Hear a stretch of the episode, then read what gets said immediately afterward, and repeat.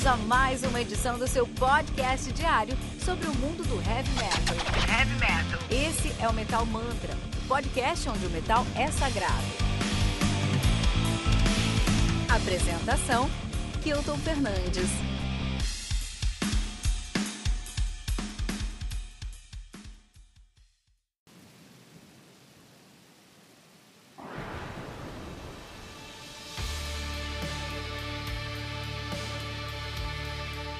Arcan do Nebula Oriones, lançado de abril pela Casas Belly Música, sendo responsável pelo lançamento de discos aí como Heavenless do Lesath e The Great Adjudication Fragment 2 do Claret Ash e Under the Sign of the Wilderness do Hordak. Hordak, isso mesmo, nome complicado, Hordak álbum Arcanist, que conta aí com 6 músicas, totalizando 53 minutos de play. O Arcan, o Nebula Oriones, não o Arcanist é o nome do álbum, né? É banda de atmospheric post-black ambient metal, né? De Toliati Samaral Blast da Rússia. Olha aí, cara, um álbum de black metal, de post-black metal russo. Pode esperar aí pesado, agressivo. Mundo, mundo, cara, quase um disco paranaense. Abraço, Yuri Brawley aí. Quase um disco paranaense. Os caras que estão ativos aí desde 2013, de fato 2013, eles se chamavam, se chamavam M42 e aí mudaram o nome para Nebulas Oriones, estão ativos desde então. É, diversos discos lançados já, diversos discos lançados. O debut deles é o Summer 2014, uma banda de black metal russo, e o primeiro disco dos caras é chamado Summer, que traz muito aí do que a gente pode esperar é, desse trabalho aqui, tá? Muito do que a gente pode esperar é isso aí, tá? Winter Hymns de 2015, Star Throne de 2019, e aí em 2019 eles lançaram mais um disco que foi o To Keep the Flame Burning, 2019. Em 2019 lançaram outro disco chamado Plague, tá? E em 2020 lançaram Ether, em 2021 lançaram o Arcanist. Eles lançaram um álbum chamado Peste em 2019. É, os caras estão. Os caras têm pacto aí com alguma coisa lá na Rússia, estão sabendo demais, né? A banda, na verdade, aqui é uma banda de um homem só, que é formada pelo M42, também conhecido como Alexander Koskin. Alexander Koskin, né? E é isso aí. Um... Lembrando que o Metal Mantra, né? Você pode encontrar nosso podcast em todos os agregadores de podcast que você escutar, buscando por Metal Mantra Podcast. No Twitter, no Facebook e no Instagram, buscando por arroba Metal Mantra Pod. Uh, no Telegram, como t.me barra metalmantrapod. E no nosso site, que é o metalmantra.com.br. Todos os dias aqui no Metal Mantra, você tem uma resenha comigo às 6 da manhã. Você também vai encontrar às 18 horas o nosso o nosso Radar Metal Mantra, Ritual Metal Mantra, perdão, com as notícias mais importantes do mundo do heavy metal. Uh, temos aí nosso Tribuna, que é a nossa temporada especial com, os, com os, os, convidados de peso do mundo heavy metal. E tem o Radar Metal Mantra todos os sábados às 8 horas, confirmando piva aí, né, com os últimos lançamentos do mundo do metal. E vamos falar aí sobre três discos para se entender o Post Black russo, cara. Então eu fiz uma pesquisa profunda, consegui encontrar um som aqui. É, primeiro disco que eu quero recomendar é o Earth Cult, do Turna. Né, lançado no dia 5 de março de 2018, de maneira independente, conta com quatro músicas, dando sim, uma hora e cinco minutos de play, cara. O Turna é uma banda de post black metal de São Petersburgo, na Rússia, nativa desde 2013. Muito legal, muito legal, muito legal, né? Tem três discos lançados, sendo mais recente, esse de 2018, o Earth Cult. É um som muito diferente do que você pode esperar aqui com o Nebulas Oriones, mas é instrumental também, tá bom? Quero recomendar aí o Arato, esse é o disco Arato do Ninrad, no dia, lançado no dia 27 de dezembro de 2017, de maneira independente, conta com seis músicas atualizando aí 35 minutos de play. O Nimrod é uma banda de post black metal de Moscou, na Rússia. Olha aí, na atividade de 2010. O debut dos caras é esse de 2017. E o último disco que eu quero recomendar aqui é o The Old Divaren do Somn. Olha aí, lançado no dia 27 de janeiro de 2019 pela Elusive Sound. O álbum conta aí com quatro músicas, trazendo 37 minutos de play. O Somn, que é uma banda de post black metal de São Petersburgo também, nativa desde 2018. Tem só um álbum lançado, que é esse debut mesmo, The All Devouring. Esses três discos são bem diferentes do que a gente pode esperar aqui do Nebula Orionis. Porque essas bandas que a gente, que a gente falou fala, faz um post black metal como você espera, como você imagina, um post black metal mesmo aí, com propriedade de post black metal. O Nebula Orionis é uma grande surpresa para mim, porque eles são assim 150% é, voltados para o ambient metal, então é tudo muito ambiente, é tudo muito é, é, pegado nessa sonoridade, mas de post black metal eu tive que cavar, cavar e cavar para encontrar. E eu, acho, eu achei isso interessante, eu achei isso legal, porque foge da curva, né, meu? Foge desse, da, da, do ponto comum, é algo especial. E aí, pra gente entender por que, que ele sai do ponto comum, a gente entender qual que é o ponto comum, né? Qual que é o ponto comum aí do nosso querido é, post metal. O post metal, ele olha para o metal e ele fala, vamos ver onde o metal pode chegar. Então o post metal tenta é, reinventar. Ele não é como o Avant-Garde. O Avant-Garde de fato é, seria uma prospecção do que seria o próximo, o próprio próximo heavy metal, né? Então dá essa extrapolada. O post-metal, o avant-garde e o uh, experimental, eles têm um, o mesmo. Eles estão no mesmo seara ali, né? Lógico que eles têm diferenças, cada um tem uma coisa diferente da outra, mas estão dentro da mesma seara ali. Então, se a gente pensa o seguinte, ó, a gente pega qualquer som tradicional. Vamos pegar aí um, um black metal, porque black metal é um som que é mais propício se encontrar avant-garde avant experimental ou até mesmo o post, o post black, né? O post, post black metal é muito comum. Então o que acontece? Você pega o black metal que tem elementos clássicos do black metal. Então, o que é o elemento clássico do heavy metal, do black, do black metal? São riffs cromáticos, riffs que estão pulando uma casa, digamos assim, né? São um, riffs, se você olhar a mão do guitarrista de black metal, você vai ver que os riffs pulam uma casa apenas, não pulam de duas em duas como geralmente a gente tem é, riffs tonais. São riffs é, é, cromáticos. O segundo ponto é um tremolo picking na guitarra. Isso é uma técnica onde a paleta está sempre subindo e descendo, mas não está subindo e descendo. Quando a gente pensa em coisas mais progressivas, por exemplo, um Symphony X, um Stratovarius, um Angra, a gente vai encontrar aí um som é, que a gente chama de sweep picking, né? Ou seja, é, uma, é, é a varrida, é, sweep de varrer, né? Uma varrida da paleta. Então você vai descer três vezes, subir duas vezes, e com esse movimento você consegue uma velocidade mais forte, tá? Isso é o sweep picking. O tremolo também tem a mesma velocidade nesse ponto aí, só que você só sobe e desce, tá bom? Isso cria um som rítmico, isso cria uma sonoridade rítmica, cria uma sonoridade hipnótica. Isso que o black metal tenta trazer também. Então, esses dois elementos. O terceiro elemento, você traz aí é, um, uma bateria, geralmente em blast beat muito forte. Quarto elemento, toda a produção desse som vai ser uma produção low-fi, ou seja, ser uma produção com pouca qualidade sonora. Porque isso para remeter ao underground e a autenticidade e a genuinidade, genuinidade, genuinidade, não sei se é uma palavra, quanto genuíno que era, os sons lá do Inner Circle of Black Metal da época do, do Inner Circle of Black Metal na Noruega, né? Naquela loja, loja de disco, fatídica loja de discos que gerou grandes crimes. É, um outro elemento, e esse é um, acho que é o mais importante do Black Metal, dois elementos, mas esse aqui é o mais importante, que é a, so, o, a harmonia desse som, muito provavelmente vai ser a harmonia de é, é, lócrio, de suspensão. Não vai ser um, uma harmonia de respostas como no Power Metal, nem de perguntas como no Groove Metal. Vai ser uma harmonia de suspensão, ou seja, você não sabe o que está acontecendo, você não sabe.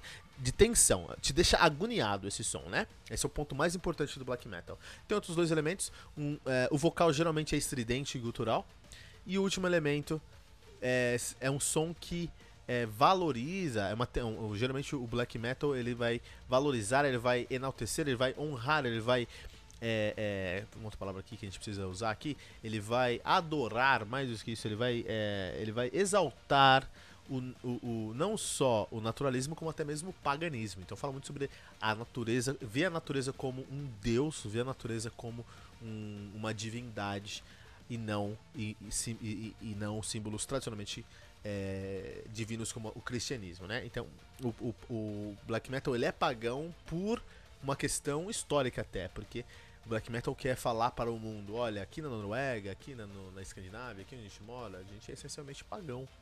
E vocês estão tentando controlar a gente, a gente não quer isso, tá? Então esses são alguns elementos que a gente tem dentro do black metal, na verdade todos os elementos do black metal.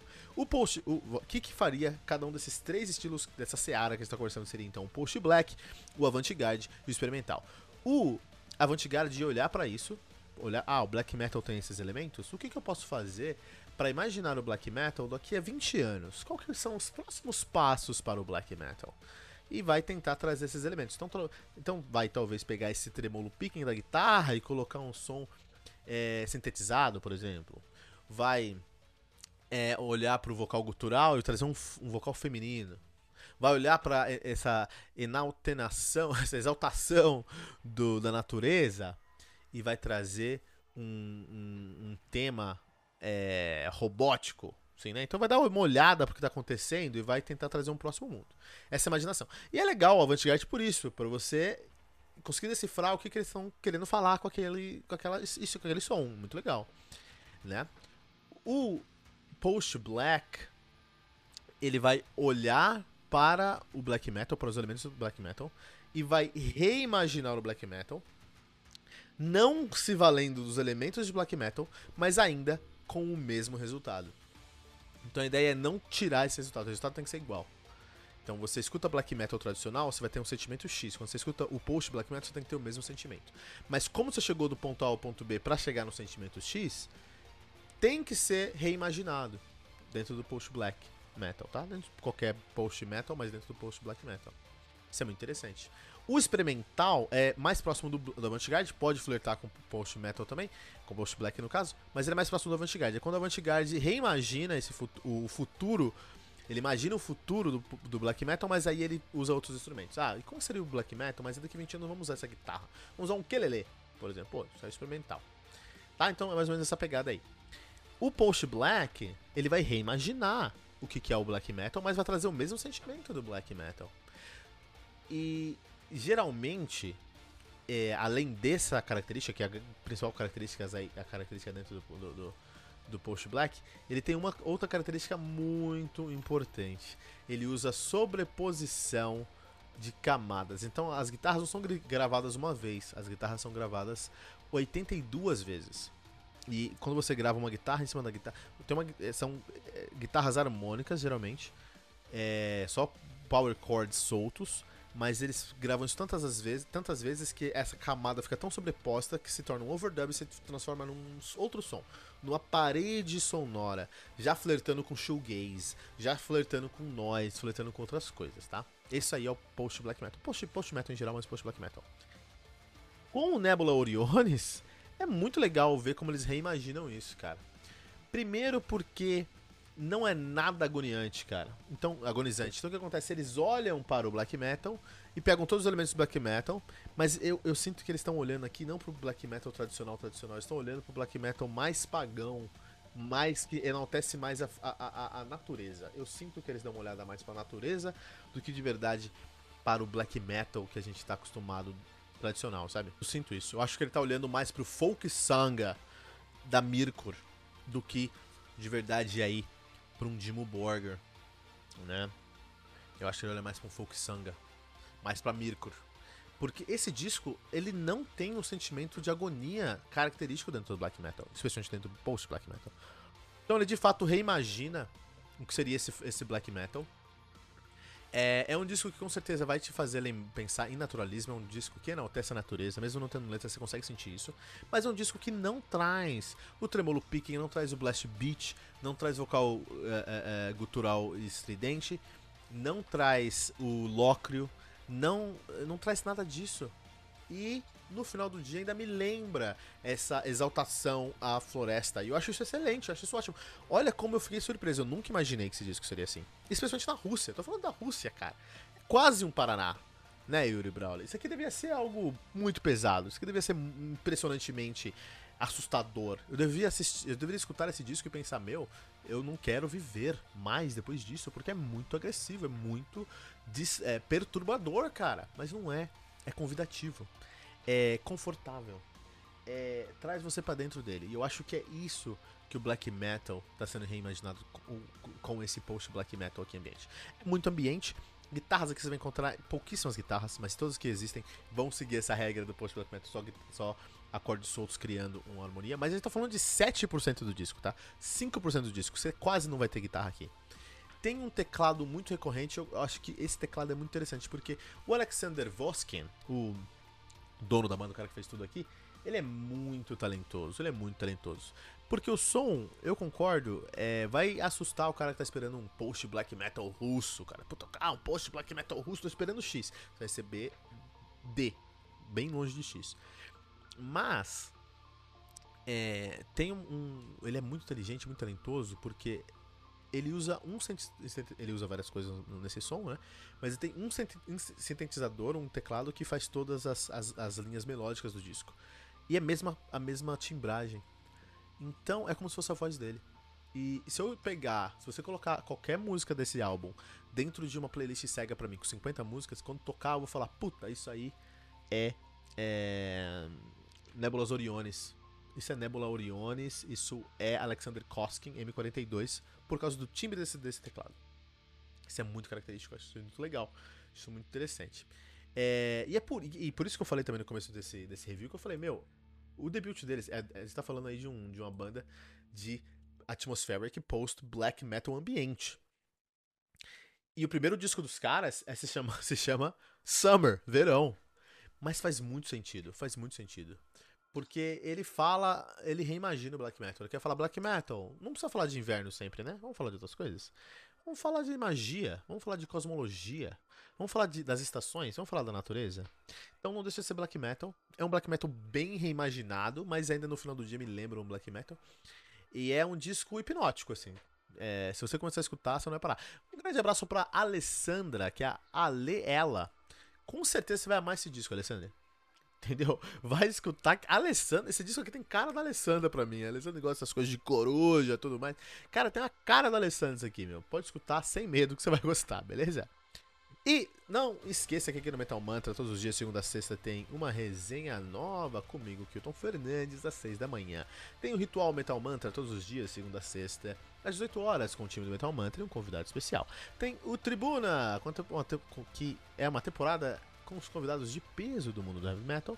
Rada Metal Mantra todos os sábados às 8 horas com o Fernando Piva, um compilado dos lançamentos da semana para você. Uh, não esqueça de seguir o Metal Mantra em todos os agregadores de podcast que você conhecer, buscando por Metal Mantra Podcast, no Twitter, no Facebook e no Instagram, buscando por arroba Metal Mantra Pod, e no Telegram com t.me barra Metal Mantra Pod, e no nosso site metalmantra.com.br.